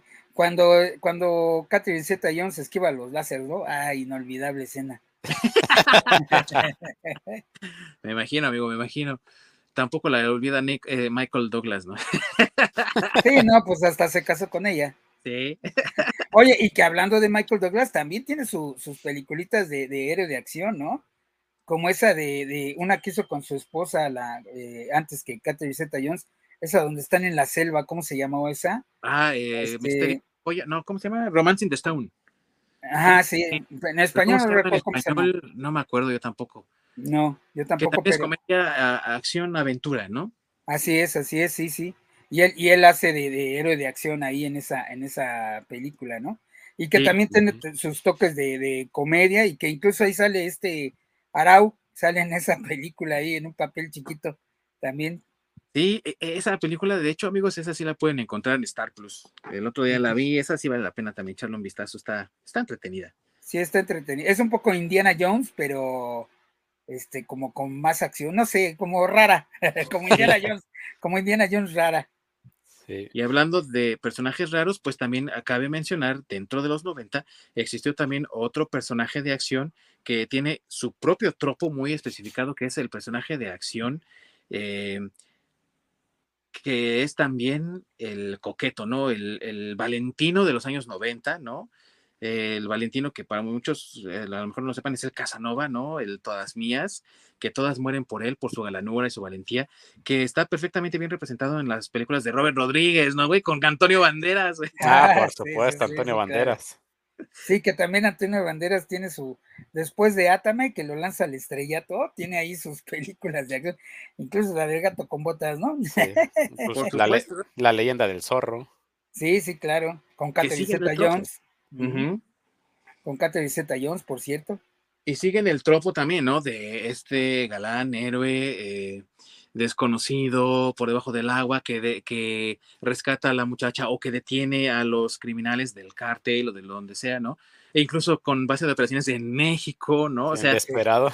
Desesperado, ¿no? Todo este tipo de, de, héroe de acción que, pues, también tuvo su éxito, vamos a decirlo así, eh, terminó, culminó en el héroe de acción rudo, malo y hasta feo, ¿no? De machete con Dani Trejo. Ah, sí, con Dani Trejo, sí, sí, sí. Que sale ahí este, besando a, a Lizzie Lohan, ¿no? Sí. y pues que genera popularidad, ¿no? Porque también, pues, Machete tiene hasta su, su segunda parte, ¿no? En Machete Kills. Sí, sí, Machete Kills. Sí, que son una basofia, pero bueno. Están entretenidas. Pues es que es, es de cliché a lo cliché de más, del más cliché. Es que ya lo dijimos, ¿no? Eh, Robert Rodríguez tiene una película buena y ya la mencionamos la otra vez. ¿Cuál era? Del crepúsculo al amanecer, amigos. No, ya sé, sí, pero digo, creo que es la única porque, este, ah, bueno, mini espías, güey. Ay, sí, no. creo que es la que ha tenido más éxito, pero fíjate que por ejemplo, a mí de Robert Rodríguez, este Planet Terror. Planet sí Terror, sí. Y sí me gusta, ¿eh? Pero sí, también es entretenida. sí, sí, pero sí es una mamada. Es, como decir, ah, me gusta el ataque de los tomates asesinos. Pues sí, sí, sí, sí, exacto. Sí, la, escena donde sale este Bruce Willis, ¿no? Donde está preguntando dónde están las de estas. Where is that shit? Ah, sí, sí, sí. No, y pues la pierna de metralleta, güey. Dijo, la es, este... de Ron McGowan, güey, sí. Sí, sí, no, o sea. ¿Es, ¿Es, en esa película también el pinche güey que colecciona testículos? Uh, no, creo que es en Machete. Es un machete donde llega un punto donde se le rompe el frasco y se los empieza a guardar en las bolsas. Sí, no, no, no recuerdo si es plan terror o machete, pero sí, sí, sí, sí, acuerdo. Está buenísimo. Sí, sí, sí. Y ahorita que mencionaste la frase de Bruce Willis, pues también ese es otro de los tropos que caracterizan a los héroes de acción y personalidades de los años 90, que es el decir alguna majadería y las mismas películas e incluso son calificadas como clasificación B porque llegan a decir, o sea, si tienen un fuck, ¿no? Les, se les permite un fuck para que tengan clasificación B para adolescentes y adultos. Ya si tienen más, entonces ya es clasificación C, ¿no? Entonces son este tipo de héroes de acción que también maldicen y beben y El JPKJ. JPKJ, sí, pero es JPKJ motherfucker. Sí. sí, no, no sabe, güey. Sí, claro, y para eso se pinta solo, pues ni más ni menos que el queridísimo Sam Jackson, ¿no? O sea, el Samuel Jackson. Ah, ese, ah, sí. les, Por les, saborea cuando la dice, la saborea el cabrón. Sí, sí, sí. y la dicen chingo de veces en todas Por eso dicen que George Lucas le puso, ¿no? Ahí en su sable para que lo pudiera identificar. las siglas, ¿no? Ve, ve, a ese motherfucker, ¿no? Así para que supiera que era el suyo. que era el badass motherfucker. Entonces, eh, eso es otro de los también tropos que identifican al héroe de acción en los años 90. ¿Y cómo podemos eh, dejar afuera este Keanu Reeves, que también tuvo éxitos de héroe de acción en los 90? Sí, con ah, Speed, por ejemplo. Speed, The Matrix también este, fue de los 90, la primera. Sí, así es. Sí. Eh, Days of Thunder creo que también es de los 90, si no estoy mal. Ah, sí, pero ese es, Days of Thunder es con Tom Cruise. ¿Es Tom Cruise? Ah, ¿Dónde es donde es surfista? Este, eh, punto, de, quiebra. Punto de quiebra, esa mera. Sí. Con Patrick Swayze aparte, ¿no? Ajá. Sí, sí, que también. esa es la que me refería. Que Patrick Swayze también hizo algunas de héroe de acción muy buenas, por esa, esa del duro. El duro. Este, sí, donde es este, donde él saca, es, es güey. Esa es charla. y este, pero está muy buena, o sea, tiene unos guamazos, pero chidos. Que no te lo esperas de un bailarín de ballet, porque Patrick Swayze era bailarín de ballet. Sí, era bailarín. Que tristemente nos dejó muy, muy jóvenes, ¿no? Sí. Sí. Y, hablando de bailarines que también le entran a la acción, pues sí que hablar de John Travolta, que si bien no fue héroe de acción en los años 90, ¿cómo era el villano, no? En contracara, el Punisher, ah, que ya es un poco más para pues acá, pero. Con este Nicolas Cage, justamente. Sí. Sí, así es, ¿no? Entonces, de, villano de acción también la hacía bien sí. otra vuelta y también era bailarín antes. Por sí, eso en la, en la película de Swordfish, ¿no? Que también es el.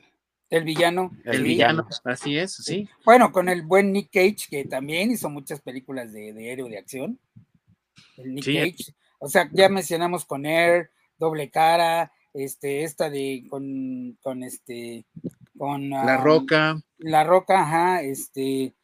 Código Flecha Rota de, es de Travolta, también, ¿no? no es, es este, es uh, Cage, Nicolas Cage. ¿Es Nicolas Cage? Sí, sí, sí, sí, este, sí, o sea, Nico, Nicolas Cage también tiene su, su guardadito de héroe de acción. Sí, claro, a lo mejor no le, le, le eh, ha presentado tanto Oscar o tanta eh, Faramaya, tanta fama, pero sí tiene sus películas, ¿no? Igual que el, el buen Pierce Brosnan, que fue James Bond en los años ah, por supuesto, el, ¿no? el y lo, 007. El 007 prácticamente lo convirtió en héroe de acción para la eh, década e instantáneamente con GoldenEye, que fue la primera entrega que hizo. Y eh, aunque probó ser un actor versátil, porque después hizo pues Mrs. Dogfire, ¿no? Con Robin Williams y todo eso. Sí. Era, el volcano. Eh, sí.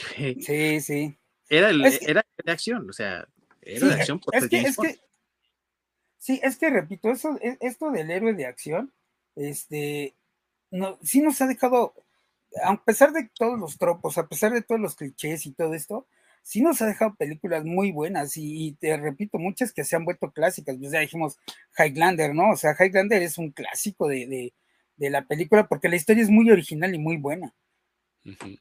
Sí, así es. Eh, original porque también no, no fue algo basado en, ¿no? Tomado de. Ni... De hecho, saltó a la pantalla, a la, a la televisión, pues, ¿no? Uh -huh. Después de las sí. películas.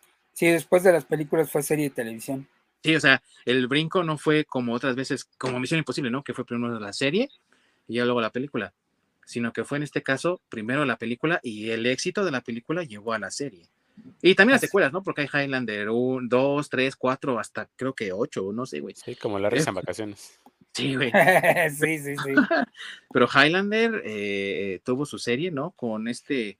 ¿Era Lorenzo Lamas el que era el. el, el... No, no, no, no. No, no, no, no. Ese, de hecho, es una serie donde sale Bobby Six Killer. el Renegado es la, la serie. Sí, sí, donde sale Lorenzo Lamas es sí. este. Es, este, es esa serie. No, este, el, el actor de, de, de, Highlander, que eh, hizo también, bueno, él, él, era como un héroe de acción, pero como de películas, este, tipo B. Ah, se llamaba eh, Christopher Lambert. Sí, Christopher sí Lambert, sí. Bueno, pero Ajá. en la película, ¿no? Pero ¿a poco también en la serie? No, no, no. Su nombre es este no, eh, Christopher Lambert. en, en la película se llama Connor McLeod. Sí.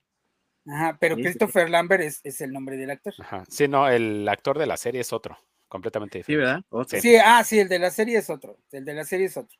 El del, el del cine es Christopher Lambert. Sí, sí, el, de la, el del cine sí.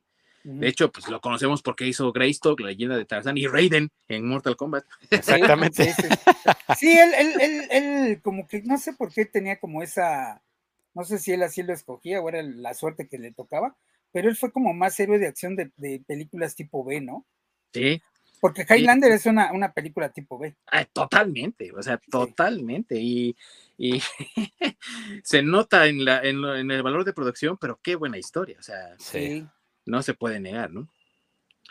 En fin, amigos, que el tropo del héroe de acción, como pueden ver, no lo eh, crearon en los 90, pero sí lo ayudaron a definirlo para crear historias que ya dijo Masaki nos entretenían a montón, pero también le han dado paso a la creación de nuevos héroes que tenemos hoy en día, que pues son ya muy diferentes, ¿no? Eh, son hombres que tienen acción, pero ya en diferentes formas, ¿no? Por ejemplo, ya mencionamos Swordfish, que tiene a Hugh Jackman, que es un actor asasasazo, que le sabe también a la acción, pero pues que esa acción ha sido acción de fantasía, ¿no? Con los X-Men y no se puede negar que tiene el físico para así imponente para ser de la talla de un sí. Stallone, ¿no? Pero su acción, repito, es diferente, es una acción de fantasía, ¿no? Y también, pero también como que el héroe de acción, digo, eh, no está mal, yo les repito, entiendo que es la evolución de lo que, de lo que teníamos, uh -huh. pero este, ya, no es igual, o sea, no, el, el, el, estereotipo de ese hombre de acción ya no es igual. Lo podemos ver, por ejemplo, con todas estas eh, de, pues todas las que son este, bajo fuego, ¿no? Olimpo bajo fuego, este, Londres bajo fuego, eh, ah, con este Gerard Butler, ¿no? Con Gerard Butler. Y Gerard Butler tiene pues sus películas de acción, pero mm, él, él, pues sí podría ser un héroe de acción, pero eh, como que ya el estereotipo es distinto, ¿no? Sí. O sea, es, es, un poco también, pues, los John Wick, por ejemplo, ¿no? Por ejemplo, es otro tipo de héroe de acción completamente distinto que ah, eh, utiliza varios tropos del héroe de acción de los años 90, pero que le da el twist de que este es el mercenario por autonomacia, que era contratado por la mafia por ser el mejor, el experto, y ahora ocupa esas habilidades para escapar de esa mafia, ¿no? Y que merece ya esta pues, su mención aparte, incluso porque es un género ya muy distinto que ha tomado también elementos del cine de venganza, que Locke no me va a dejar mentir, es otro de esos cines en Corea y en Japón, ¿no? Que tiene su, su, su apil y su propio subgénero. Sí. Ah, sí, sí. Y, ahí se inserta John Wick, ¿no? Sí. Sí, como Old Boy, ¿no? Old Boy. Old Boy. Ajá. Old Boy, pero bueno, la, la, la, asiática, porque la gringa, pues no. La verdad, si ven la versión gringa, no, no, no les va a gustar, pero la versión asiática es la buena. También está bien difícil de conseguir, no está en ningún, en ningún, este, en ninguna plataforma de streaming, ni siquiera para comprarla, ¿eh? O sea, si vas a Apple TV y la buscas, no está. Eh, te aparece la versión gringa, es así, pero la versión asiática no aparece. pero bueno. ¿no has visto la versión asiática? La gringa. ah, la gringa. No, este es, eh, pues es como cuando los gringos quisieron hacer el aro y ya es, es, como, eh, de, muchas gracias por participar. O sea, si no has visto la asiática, este, sí, no, pues te, va a parecer buena la película, la versión gringa, pero la asiática, güey, es e, e, esa película fue, por ejemplo, la que hizo, em, la que puso de moda la escena esta que se hace en una sola toma de la pelea del, del protagonista en un pasillo. Sí. E, esa es la original, la original, esa escena es de ese Old Boy. Y ya de ahí, pues la han replicado en varias, en varias series y películas, ¿no? Porque en el Punisher, por ejemplo, cuando se pelean en la cárcel, en la serie de, de, que nos trajo Netflix, que ahora tiene Disney, cuando está, en esa, cuando está Punisher en la cárcel y se pelea en el pasillo, es, es totalmente este, un, un pues un tropo de, de, la película de Old Boy. Y, es muy buena y entra dentro de la película de venganza. Ah, sí. Y muy buena. Old Boy es excelente película, la verdad. Sí. Mm. Aquí en Canadá sí está en Prime, pero pues te la cascan. Uh. Mm. Sí, pues es que Prime todo lo quiere cobrar ya. Para recuperar sí. con Rings of Power. Basura. sí, aquí, aquí, la tiene Prime, pero sí te la cascan los culeros. No, acá en, acá en México no la tenían, ¿eh? Bueno, voy a volver a checar, pero según yo no la tenían ni para comprarla. Tenían la versión gringa, la asiática, ¿no? bueno, te digo que. Oye, y, y hablando de ese tipo de películas, no sé si ustedes se acuerdan de una que la original es francesa y después le hicieron también una versión gringa, que, la, y que se volvió serie de televisión, que la original se llamaba Nikita, se llamaba la, la original. Ah, sí. Serie, ¿Mande? Bueno, después fue serie, pero la original, la original se llama Nikita, tal cual. Así como la serie, pero la original es francesa. Sí. Donde las, las Femme Fatal. Ajá, sí, sí, sí. Y, que es muy buena. Esa, fíjate que esa no me he puesto a buscarla. seguramente está también la versión gringa, porque la versión gringa le hizo esta, eh, ¿cómo se llama? La, ay, la, eh, una actriz también que no, tuvo mucho, mucho éxito en este, que es hija de un actor, eh, ¿cómo se llamaba? Eh, bueno, les, les, investigo el dato, pero es igual, ¿no? La, la, original este, es, es, francesa, incluso en esa sale este, Jean Reno, sale ahí, ya sabes, ¿no? Como en todas las películas francesas. Y este. Sí, sale Jean Reno. Sí, es, ajá, exactamente. Y la versión gringa este, la hace la. Ah, Brigitte, eh, Fonda. Sí, ella hace la versión gringa de, ah, de, la de, de, Nikita, que la original es este, francesa, ¿no? Sí, francés. Sí, sí, sale eh, Jean Reno ahí, que es como el, el, el bichir de, de Francia, güey, yo creo. sí, justamente hablando de franceses, Jean Reno también fue, tuvo sus películas de acción en los noventas. Ah, claro. Donde sale con esta Natalie Portman, que se llama... El perfecto asesino se llama en español. The, ah, The Professional, The ajá. Professional. Sí. No, digo, de, de- ya de películas de acción, digo, ya sin, sin, sin propiamente ser de héroe de acción, hay unas muy buenas, ¿no? O sea, de esas que son así como eh, joyitas que te encuentras. Por ejemplo, ahorita está una en, en, en, eh, en Netflix que se llama este, Fuego contra Fuego, donde ahí sí sale Val Kilmer, que también él sí, también, él sí fue parte de esos héroes de acción. Este, pero si pueden ver esa de, de, Fuego contra Fuego, está en Netflix. Híjole, qué buena que está. Sale este eh, Al Pacino, sale Robert De Niro, sale este eh, eh, Val Kilmer. O sea, es, es, es, un peliculón. Si no tienen nada mejor que hacer este fin de semana, véanla. Incluso esa película, este, la, hay, bueno, ellos son unos robabancos, pero hay una escena donde roban el banco. Esa, esa escena, en esa se basaron este, en el Gran Theft Auto, creo que es el 5, este, eh, eh, donde robas un banco, bueno, pues está basado en esa escena de, de, de esta película de, de, Fuego contra Fuego. Vean, está en Netflix ahorita, tiene poco que la estrenaron. Aquí les voy a interrumpir, amigos, porque que sí está también disponible para Prime aquí en México, pero igual que los raros canadienses, te la, te la cobran. Pero la diferencia es que aquí la puedes rentar o comprar, cualquiera de las dos. Ah, la de Old Boy. La de Old Boy. Mm -hmm. Sí, estaba revisando, por eso no puse mucha atención acá. ahí está, está en, en, Prime, pero para compra o renta. Ah, bueno, pues yo les, yo les decía que les recomiendo esa de Fuego contra Fuego. Esta es, está bien buena y está en Netflix. Ahora que ya estamos hablando de recomendaciones, ¿qué más recomiendan, amigos, de películas de acción de los años 90? Bueno, yo, ya que mencionamos aparte, yo sí les recomiendo esa de la Feminiquita. Este, eh, no sé, sí no sé dónde esté, eh. fíjense que ahí sí, ahí sí les fallo, porque no, no, no sé de, de, en qué, si está en alguna plataforma de streaming, pero pues si la encuentran, véanla, la buena es la francesa, mm, la gringa pues no está tan mal, pero este, pero sí, no, la mejor es la de, la de, la de la francesa. Con el bichir francés ya, ya, este, ya, ya Reno. Sí. ¿Ustedes se acuerdan de una película de, es que ahorita me acordé, de Mel Gibson, donde no me acuerdo si roba dinero o le van a pagar dinero, pero su compa lo traiciona y le mete como siete balazos en la espalda y toda la película ah, se, sí, se sí, basa claro. en que le quiere Sí. cobrar el, el dinero que le debe el güey que, que el otro güey se llevó y se la pasa matando a todo el mundo. ¿Se, sí, ¿se acuerdan cómo se llama esa película?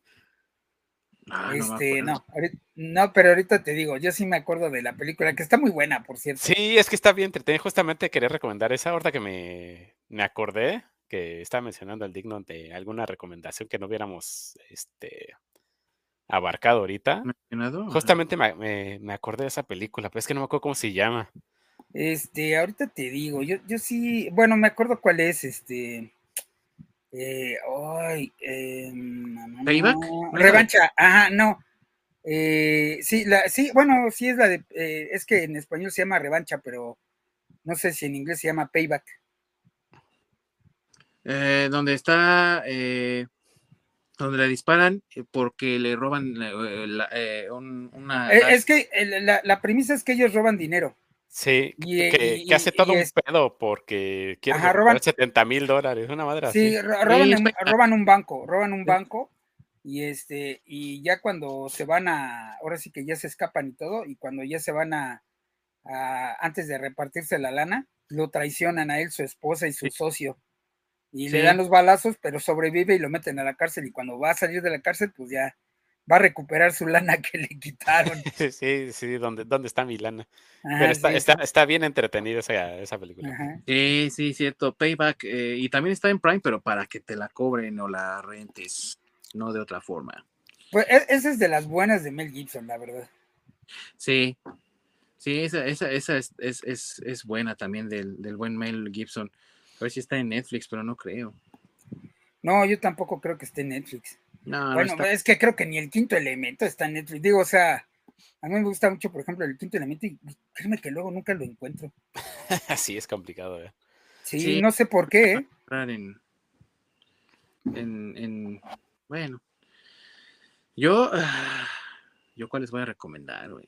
Es que hay un montón. Por ejemplo, una que me gustaría recomendar porque es de acción, güey, aunque también tiene su sus dosis de aventura y obviamente de Indiana Jones, güey, pero sigue siendo de los 90 porque salió en el 99, güey. La momia de Brendan Fraser, güey. Ah, por claro, supuesto, las claro. momias, sí, sí, sí. de Bren- y esa bueno. creo que sí está en Netflix. sí, Es que de Brendan Fraser a mí me gustan muchas que no están, güey, tampoco en ningún lado. Sí, O sea, me, me gusta, por ejemplo, Airheads, es buenísima, Oh, güey. sí. sí. Digo, no es, no es de acción, pero es muy buena y no está, güey, en ningún streaming. En Y ta- Sino Man. Encino Man también es muy buena de él y, y tampoco está en ningún streaming. Sí está de Mommy, güey, por lo menos aquí en Netflix, güey. O la Sí. de este. Al diablo con el diablo también. Ah, también, y que-. Sí, y que por cierto, este, está ahorita mucho el- en, en TikTok y en todos lados la parte de, no, hablo español. Un momento, Estoy estoy hablando español. Sí, No, sí. gracias, soy alérgico a los crustáceos. Sí, sí, sí, sí, sí. No, qué buena que es esa, la verdad. Sí, Sí. Yo recomendaría esa porque es muy buena, la de la momia, la verdad. Sí, sí, tiene muy buenas eh, Brendan Fraser, pero sigue siendo una película de acción y por breve tiempo, aunque haya sido, eh, Fraser fue héroe de acción también de los 90, ¿no? Bueno, de hecho se retiró eh, cuando se alejó, fue por, por- bueno, aparte de, de que lo acosaban sexualmente, porque a los hombres también les pasa, Sí, aunque no lo crean. aunque no lo crean. Este, otra de las razones por la que se tuvo que, que alejar fue porque precisamente haciendo la momia, no, no sé cuál de ellas, se lesionó la espalda. Sí, sí, es cierto. Te- tuvo una lesión fuerte en la espalda, no tampoco recuerdo en cuál, pero sí fue eh, algo serio que lo hizo que sí tuviera un tiempo de retiro porque tenía que recuperarse. Tal vez haya sido la última, ¿eh? Porque tampoco fue como eh, la película más, más taquillera y sí tuvo varios problemas de producción, entonces podría ser por ahí, tal vez. Sí, sí, tal vez. Pero bueno, pues, las momias sí, también un clasicazo. Es que, es que hay muchas películas que son de acción, repito, que, que híjole, son muy buenas. Eh, les, digo, esa- les digo esa de Fuego contra Fuego, si no la han visto, veanla. Y, y- y la otra que sí no sé en dónde esté, la verdad esa no la he buscado, pero si buscan una que se llama Running, con, con este, Jean con Reno. este, con Jean Reno, ajá, y, y- Sí. Y con este Robert De Niro. También. Es, es muy buena esa también. Sí, sí, también es, es buena, es buena. Eh, yo creo que también otra que estaría bueno que, que vieran, a mí, como me gusta esa película, El último héroe de acción, ¿no? Last Action Ah, Hero, sí, Sí. sí, que está en, en HBO ahorita, entonces. sí. Y, ah, y aunque, y aunque es muy criticada porque pues fue de las de las de los fracasos de Schwarzenegger, este, pues digo, yo la he visto y no, no se me hace mala, la verdad. No, no, la verdad es que no. Sí, una que tiene que ver por antonomasia es Terminator 2. Ah, Esa sí es. Ah, sí. bueno, Linda sí. Hamilton se rifa. Sí, pues es que toda, ¿no? Toda esa película, el, el policía, no me acuerdo cómo se llama el actor, también es súper rifado, ¿eh? Si se la crees que es un pinche robot de este, sin sentimientos, güey. Sí, el, sí, nuevo sí. Terminator, sí. Sí, sí, sí. De mil. Sí, En fin, amigos, esto es solamente una probada de lo que ustedes pueden encontrar en el género de acción de los años 90, que ya lo hemos dicho, tiene eh, pues su apogeo en esta década y échense un vistazo ahí, por ejemplo, en Star Plus, donde pueden encontrar todas las eh, Duro de Matar. Me parece que ahorita también están las de Misión Imposible, aprovechando, ¿verdad? Que va a salir la nueva, Sí. pues que, tienen que tienen que explotarlo. Yo creo que ¿Esas las en Paramount? Paramount Plus, sí. Sí, Sí, aquí. México las puso esta semana eh, Star Plus. Ah, Sí. ok. Pero no, creo, no creas que duren mucho porque no son de, de. Fox ni nada de eso, ¿no? Entonces están en Paramount Plus también. sí. Aviéntenselas también, son excelentes películas todas ellas. Oigan, una que también es difícil de encontrar y que es, es buena, eh, Alien 2.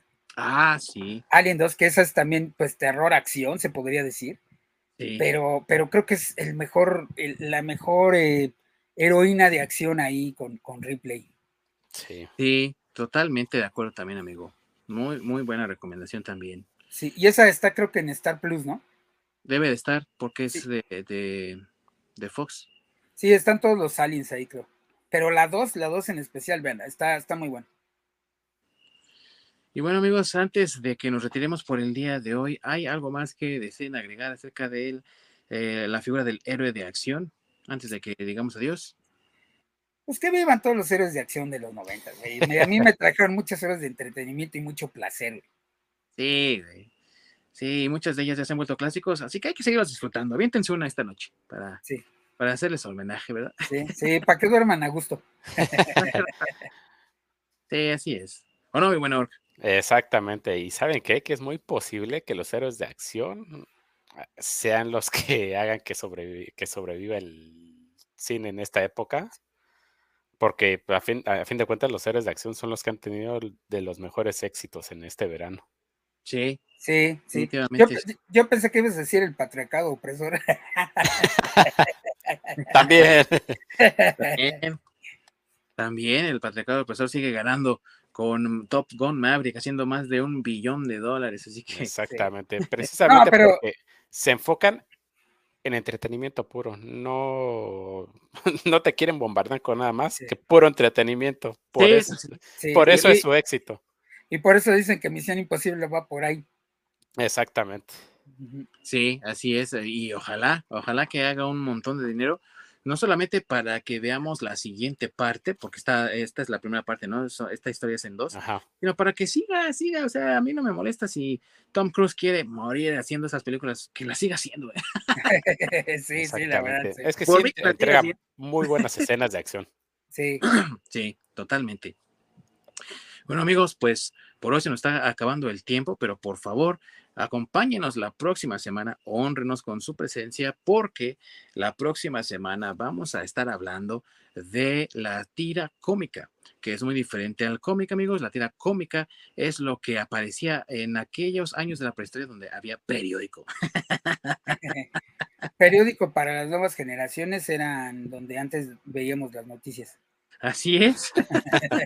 y la tira cómica tenía pues un apogeo tremendo en su época dorada, allá por los lejanos años 20, incluso por eh, principios de siglo, o sea, ya ha cumplido más de 100 años la tira cómica como medio de entretenimiento de los periódicos y todavía hasta la fecha, al menos en los Estados Unidos y en partes de Europa, se siguen publicando tiras cómicas en los periódicos de la talla de personajes como Garfield, como eh, Lorenzo y Pepita, como Charlie Brown, Charlie Brown, Popeye, sigue Tintín, por ahí esto pasó.